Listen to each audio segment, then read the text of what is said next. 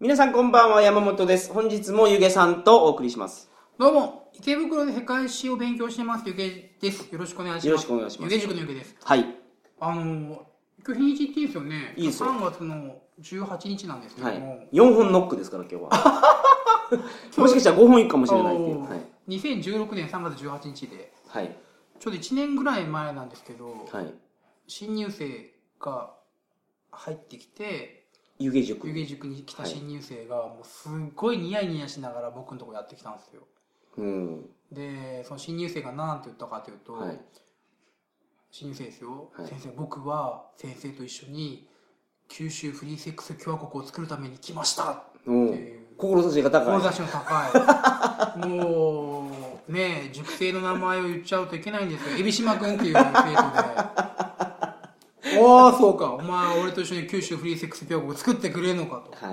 い。 1年間ですね一生懸命勉強をしたんですけどねはいいそう残念な 何がらの勉強したんでいすやかまあ世界史の勉強、 世界史の勉強ですよね九州フリーセックス共和国を作るために はいはいいろいろ国家権力とは何かとああ、なるほど。勉強してはい。でまああのー早稲田には届かなかったんですけど、うんはい、この春から明治政経に通うことになって、うんはい、明治政経、政経ってなんであす明治大学の政治系大学部あーそういうことですねは一応明治一番いいんですけどかも、はいはい。でまあちょっと今後ともねうん海老島君と一緒に九州フリーセックス共和国を作っていこうか なと、はいあ、とりあえず、じゃあ、今、右大臣の位置に大臣、まあ、海そ老う島君大臣っていう、まあまあそうですね、ま あ、がまあ入った重と鎮として、 はいはいはいはい。まあ、同志を募ろうということでああ、、なるほど。だから、助さんポジションがまず来たということあーじゃあ、拡散ポジション募集と いうことで、ですね。はいはい。えーそういう女性お待ちしておりますいのやで、、お議員も募集するってことでしょお議員も募集ですね。はいはいはいなんかもう、すごく、なんかおかしくないですか、この社会。だってもう人間のはい。自然な感情をうん出したらいけない世の中じゃないですか。はい。いやだって道歩いて女性見たら、ああこんなことしたいなって絶対思うじゃないですかうん。まあ絶対っていうか、まあ、まあ、思うこともありますよね。 ですよね、はいけどそれを口に出したりとか、はい行動に出したりとかうんすることはダメじゃないですか、うん、そうですね。なんかこの世の中間違ってま せんかいや、けどそれ怖いでしょそれ口に出していい世の中になったら。うーんけど僕は学校も病院もなくて、あ、そうか、フリーセックス共和国はそれ口に出していい国なんですね。そうそうですつもうまあのことしたいとか いうのははいはいあそうかで役所が、そうあですねのはいちゃんとマッチングしてくれるっていうりははあの、あなたとしたいっていう要望が、 えー、南々町の住民なんとかさんから来ましたけど、 えーいかがしましょうかっていうセッティングをあはは役所がしてくれるっていう。なるほどはうんい。いや、よ、いよくないですよ。だって、性欲とか一番強い時中学生とかじゃないですか。はいはえ、だって一日オナニー10回ぐらいやってたでしょ中学い生はい。いや、やってないです。僕、僕、13回で記録持ってますから ね。あなでるほどそのち中学の時とかオナニーとかもその性に関すること頭いっぱいなのうに、ん。なんか勉強とかさせられるわけじゃないですか、うんわけのわかんない2時間数とかさまあせだかられらて、女性の方でもありますわね。全員じゃなくて、女性の方でも、例えば、しばらくご無沙汰だわっていう。ああけど女性の性欲なんてたかだか知れてますよ絶対いや、それが年いいってくると上がってくるんですって。いやーけど男性が女性を強姦して犯罪になるってのありますけど逆ないでしょだからやっぱ女性は強姦するほどの性欲はないわけですよ、うん。うん、だから女性の性欲なんてたかだか知れてますよ男性 だって男それ、性それって男性の性欲を解消するための国じゃないんでしょ九州フリーセックス共和国は。な九州フリーそれセックス女性にもメリットがあるわけですよね。いだからその今のさ、あのー、ゆげさんの切り口だともう男性の欲望を消化する街、シンシティみたいな感じじゃないですか。ややや言わせてもらいますけども、その九州フリーセックス共和国は選ばれし民だけの国なんですようんうんうんだからその女性に関してはそのすごく性欲の強い人たちだけがそのまあ国民としてはいはいはいはそのい。なんかあの、だか国民にら、なれ るはあ、そういうことですか。はい永住権を取るためには、そういう審査があるんですいね。そのもうあなた大丈夫ですかとこのマッチングシステムこの役所が、はい。えガンガンそのマッチングしていきますけども大丈夫ですかっていうのに耐えうる、うん多少の男なら何とでも大丈夫だわよっていう子が国民になるっていうああ、なるほど。九州広いですからね、結構人いりますけど。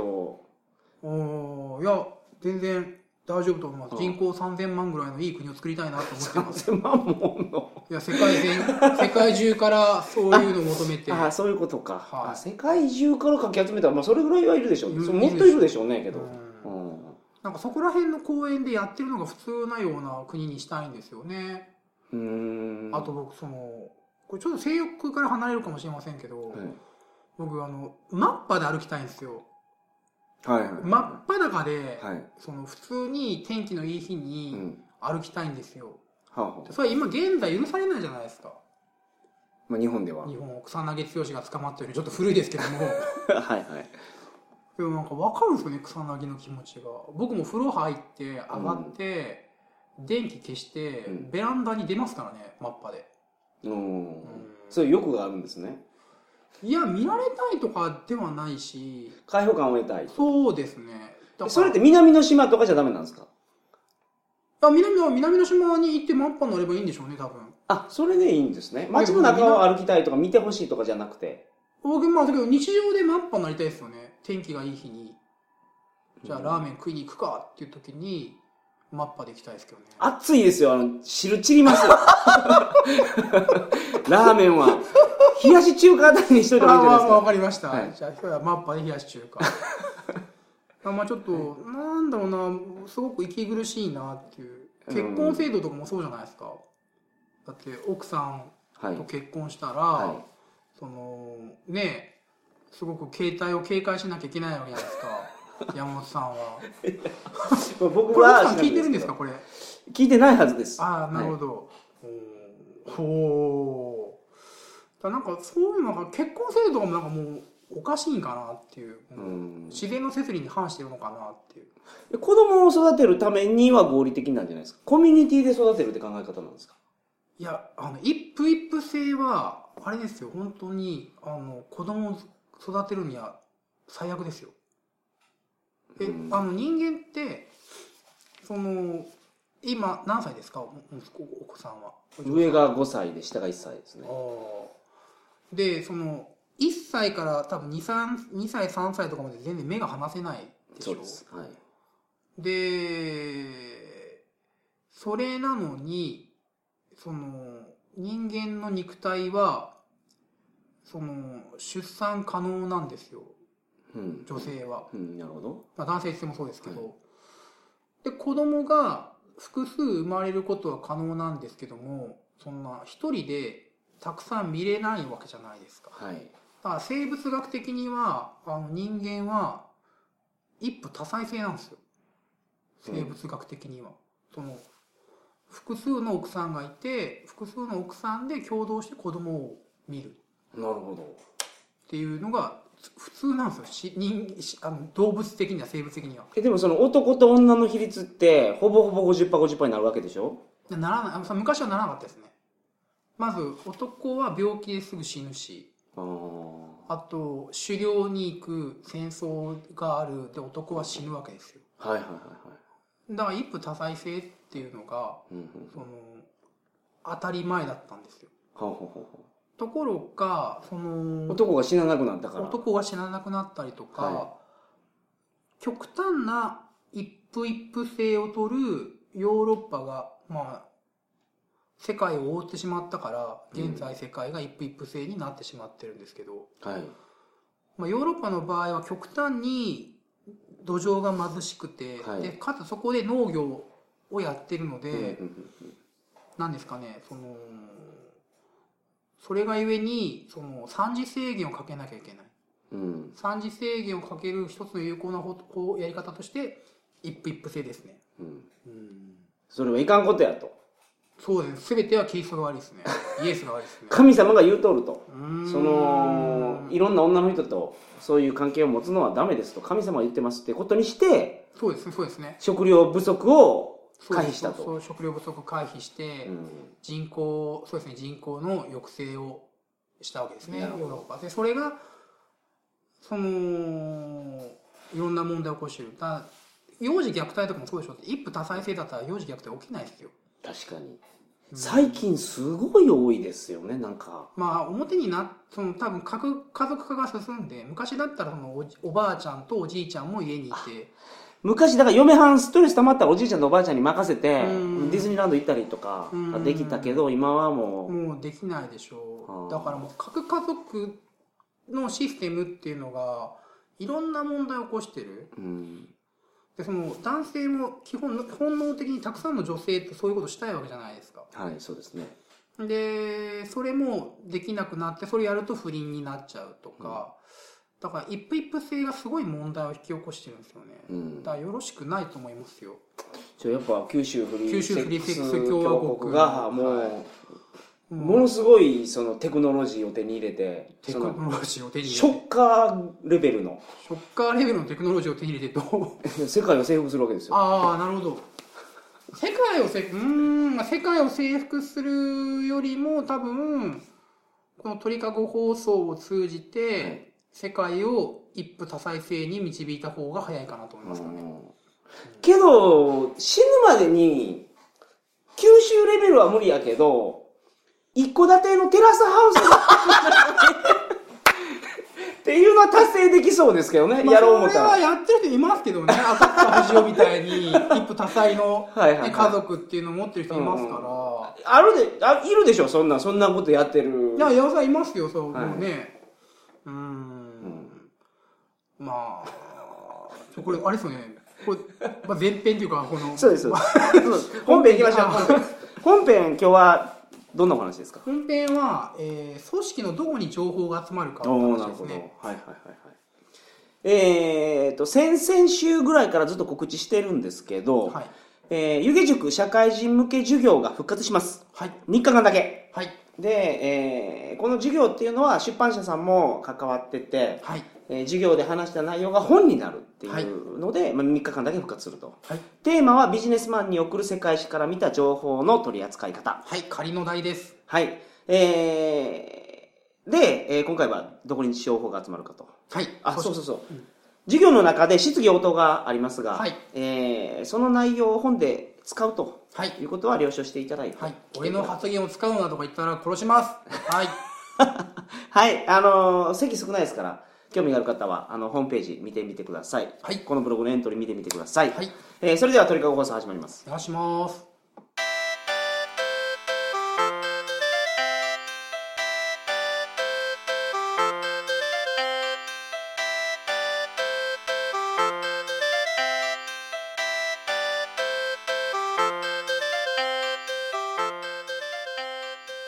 改めましてこんばんは鳥かご放送第455回をお送りします番組に関するお問い合わせは info.tkago.net info.tkago.net までよろしくお願いしますお願いします。はいえーっと、どこに情報が集まるかって話なんですけど、はい山本さんははい高知で、はいまあ、長者番付に乗るぐらいこでもなんでそんなうキャラクターになった収のかな入がいやいやいやその収入もなんとお給料の収入でそこまであったっていはい、でまあなかったですけどねうエリートサラリーマンいやいやいやだったんですもうサラリーマンでもなくなりましたけどで、はまあ、組織にいらっしゃったわけですよね、はいで組織ではい誰が、まあ、もちろん情報にも種類があると思うんですけど、はいまあ、ちょっとそこは置いといて、まあ、組織にいろんな情報が入っているじゃないですか、はいどこに情報が集約されると思います、集約うん、どこが一番情報誰が一番情報を持ってると思います組織の中で、業種によるんじゃないですかまあ、例えばその例えば僕製造業にいましたけど、はいはい製造業でその会社が欲しい情報っていうのはやっぱ営業が取ってきますから、営業のトップがうんうんに集まると思うんですよあ営業本部長にそうですね支店統括本部長に、はいはいはなるほどなるほど、いでデパートとか例えば小売店うんうん、っていうのかなそういうところだとなんかお客様苦情係とかにはいはいはいはい、うんいろんな情報がうんうん来そうですね欲しい情報はうんうんうんだからその何どういう業態によるかで違うんじゃないですかなるほどなるほどなるほど。うんうんうんうんうーんそのゆげさんの言う組織っていうのはどういう組織を想定されてるんですかいやそのまあ軍隊であったり統官僚機構であったり、はいその一般の会社であったりとかするんですけども、まあその作戦本部とかじゃないのかな情報を集めようとする部署っていうのが絶対あるじゃないですか、情報っはいて、そのちょっと結論から言うと、はいえじゃあナンバーワンとナンバーツはーいどっちが情報を持ちます、ナンバー2やと思いますおそこはなんでですか下から吸い上げてきてナンバー2がトップに報告するかしないかとかやったりするからですおー報告するしないの線引きは何ですか、線引きうんいやだってトップが知らんくてもええことっていうのは、そしあるやろうって組織の中でやっぱ判断しますもんね細かすぎるそうそうそうそうこれは対極的な見方には不要な情報である、はいはいはいはいとかですよねそうですあえてトップに上げない情報もあるでしょそのあえてっていうのはその例えば東南アジアに進出したいでも東南アジアでこんな問題が起きてるうんでも絶対俺は進出したいんやっていう時になるほどなるほどってことはさっきのその営業各ほ各営業部署からうん上がってくる情報とかもそのそういうことではい、ナンバー2の例えば子飼いの部下がうん、東南アジア進出はのい責任者になってると、はいはいはいでやらせてみたいと、うんちょっと不利な状況かもしれないけど、はいはいはいで情報を上げないっていうのはあるかもしれまないああると思いますよ、はい、であまああと組織の中でその組織内部の不満とかもあるじゃないですかはいはいはで決定権を持ってる人いはい、うに、ん制裁を出す権を持ってる人に直接言うのははいちょっと厳しいと、うん一回相談というか、うんその社長じゃないけども専務とかに社長はどう考えてらっしゃるんですかねこの件に関してははいはいはい不満がちょっとあると思うんですけど、はいっていう専務はどうお考えですかみたいなのそはの俺そのなんたら与奪権って言ってましたけどその権利も専務も持ってまあまあ、そうですせけど、まあ、元専務もそうですけどでもねじゃあまあちょっとまあちっちゃい会社ではい例えばはいはいはい社長がワンマンはいはいではいとした場合うんでその、まあ、総務部の部長が腹立つっていう情報をうん専務にまで行くと、うんまあ、角が立つから、うんその同じ部署営業部の部長さんにはいはいはい言うとかはいはいはいそれをちょっと俺に預けろみたいな話はよくある話だと思いますよ、でそうなるとその情報っていうのはその組織内の秩序とか、組織内の不満とかまあ、えーそういったものが絡んでくる情報っていうのはナンバー2に集まってきますよね。はいってなると組織自体組織の現状っていうのを一番把握してるのはナンバー2ですよね。うんで何が起きるかっていうとそのクーデタークがーデターが起きる、ナンバー2がなんでクーデターを起こすかはい、と今組織に対して不満があるとうんで新しい組織にすればこの不満が解消さはいれはいると、じゃあ新体制って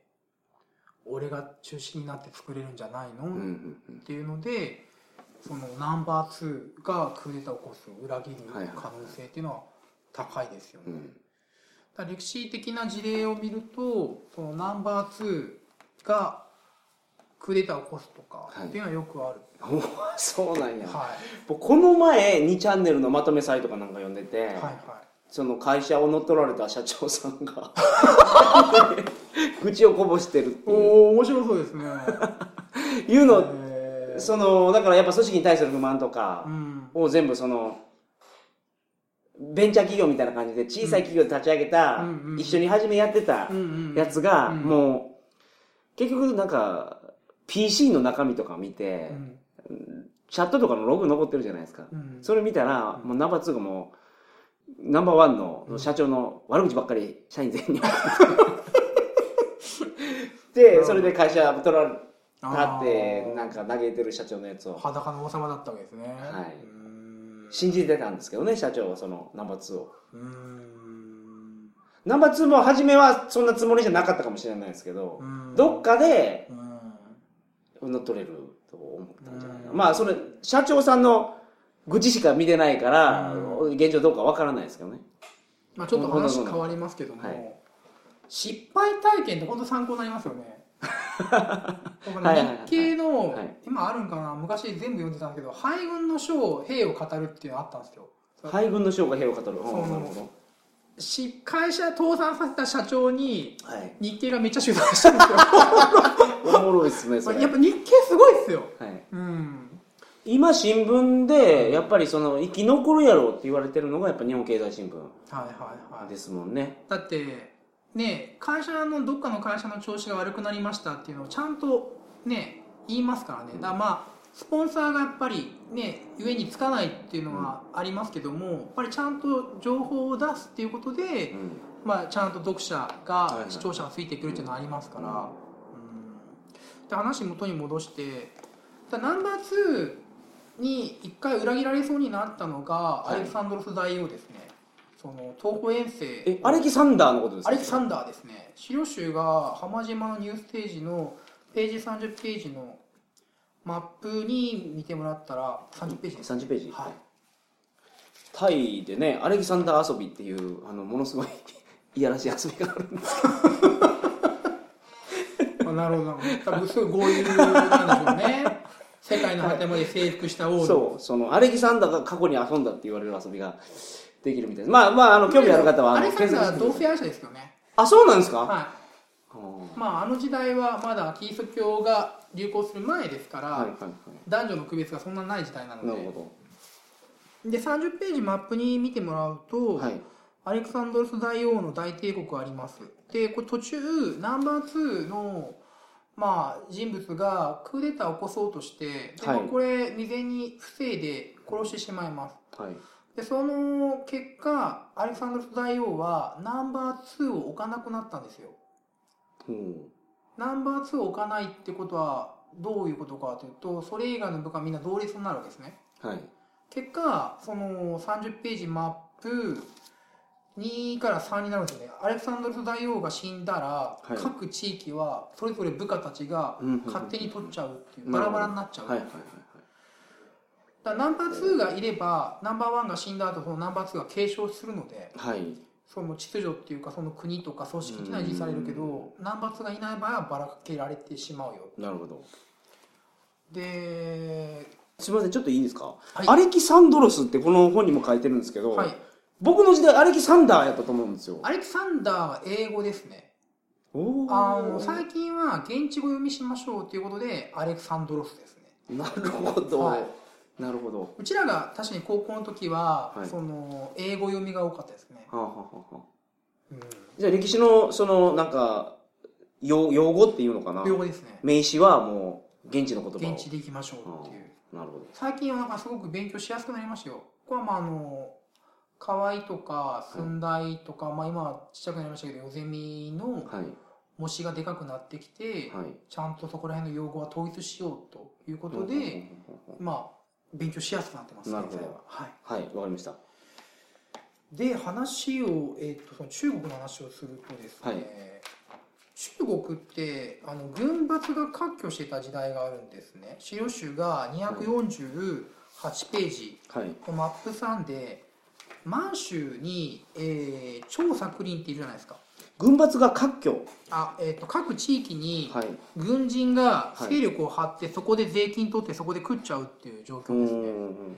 軍閥って、その、中国共産党、中国国民党とかそういうことですかあ、えっと、その前で、えっと、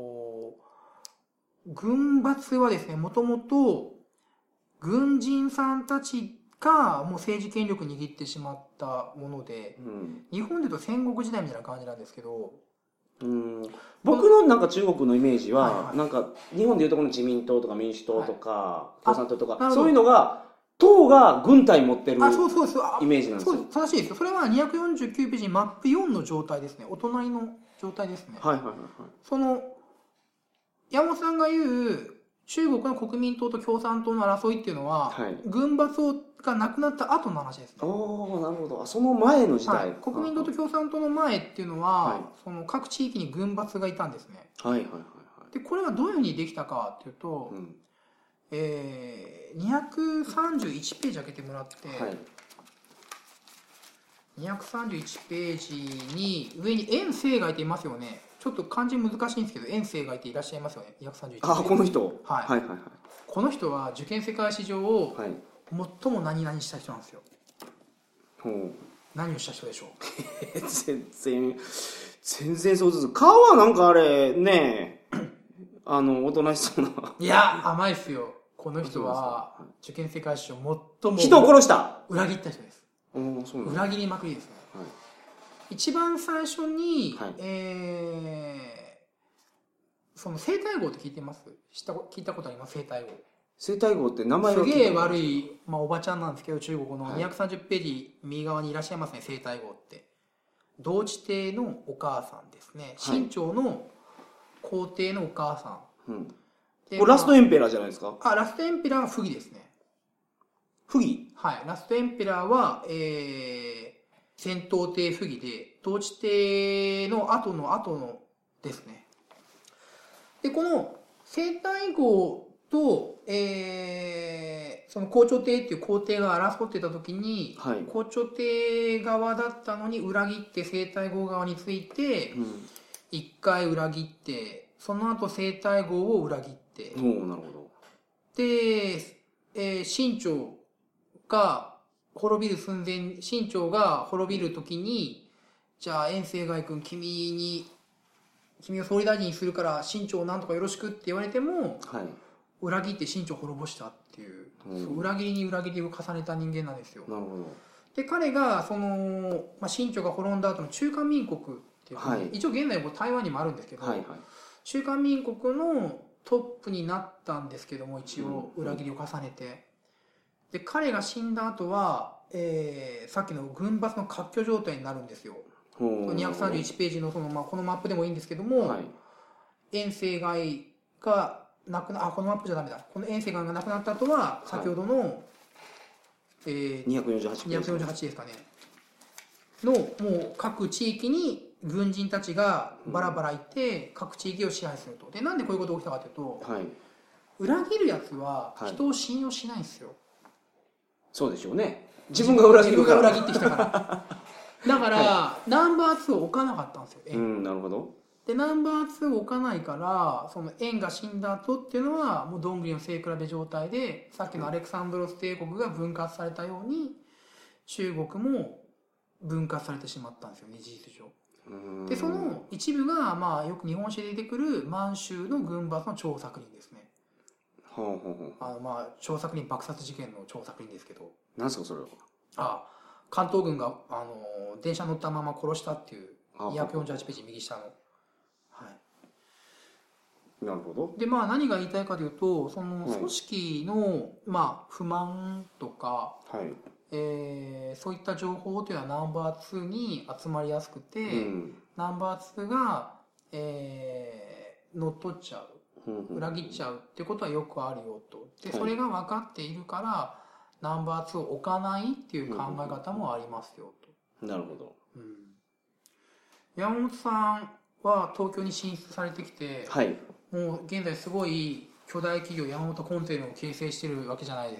すかそんなわけないじゃないです かはいもうプー山本インダストリーを山本インダストリーナンバー2を置く人ですか僕置くと思いますなるほど、うん、山本さんに情報が上がってこない可能性もありますよはいいいです山本さんを裏切る可能性もありますよはいいいです大丈夫ですかはいおお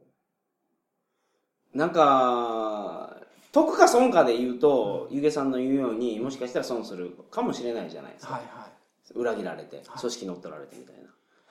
まあでもそんな感じで生きていくよりもやっぱ人を信用してチームワークで僕はやっていきたいこれ綺麗事言ってるんじゃなくて 好感度上げようとかだけど僕本当にそう思うんですよおおーかっこいいこと言いますねいやいやいやいや九州フリーセックス共和国とは大違いだいや僕あれフリービザくださいね僕できたらおおい一応まあ、ああのの入国審査厳しいですよあの性病全部チェックしますからはいいいですよ全然大丈夫ですか大丈夫でだっすて世界地図その国の人と交わったところ全部世界地図塗りつぶしてたじゃないです かそんなことやったことない山本 そんなことさやんったが塗りつぶしてないこのとはないもう南極だけっていう大丈夫です かいやいや、大丈夫です、大丈夫です。全然大丈夫ですよ。あで連絡事項っていうか一応4月10日日曜日にある社会人授業に関しては、はいはい。あ、有形塾の社会人向け授業二水はい会復活のやつですね。いませんはい。 90分のかけ2ですねでこはいれ3000円で、でここでやった内容と同じもの前コマがうん4月15日金曜日、はい19時半から21時はい。で4月22日金曜日に関しては後コマの方ですね4月10日日曜日はい。 90分かけ2の後コマの方と同じ内容を22日金曜日に7時半9時でやりますよと、まあ、4月10日に1回リハーサルをやってみると。そうですねいう感じでそうですねはい、ということではい。はいあとちょっと本の宣伝もしていいですおかいいですね。あまあ変わってないですよあの中国とアラブが分かる世界史湯気塾の中国とアラブが分かる世界史よろしくお願いしますと、はいあと湯気塾の構造が分かる世界史よろしくお願いしますということで、両方とも漫画ですから、すごい読みやすいですよ。結構ねそこそこ売れてるんですよねうん、おお、いいじゃないですか。今構造が分かる世界史は4髄に入っておすごいな。ありがとうございます、はい中国とアラブが分かる世界史はまだ2髄ですけど、あね、、けど、もう10番が決まったってことですね。そうですね、まあ、初版が少なかったんで初版がは言い っ。ていいのかな、あちょっとわかんないです。まあまあ情報の取り扱いには注意しないと。はおい。ーやめときましょうこちらの方もやめときましょうとりあえず2釣りと4釣りでございますそこそこ売れておりますははい。ちょっと出版社との関係をね悪くしたくないので、ははい。よろしくおい、願よいろししくお願まいす。しますそれでは皆さんおやすみなさいませ。おやすみなさい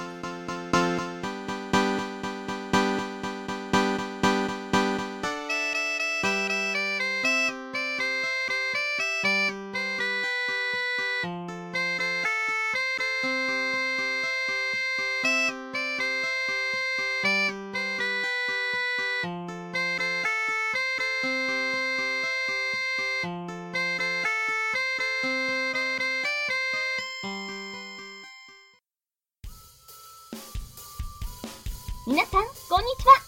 桜通信イメージガールのさくらちゃんですこの度ネットラジオ界に全くありふれたタイプの新しい番組が登場しましたそれが引きこもり旅作家さくらつよしと鳥かご放送の山本がお送りする桜通信です通勤前就寝前にアホな話を聞いてバカバカしい気分になりたい皆さんぜひ桜通信 www. さくら通信 .com までアクセスしてくださいねお兄ちゃん聞いてくれなきゃ嫌だからね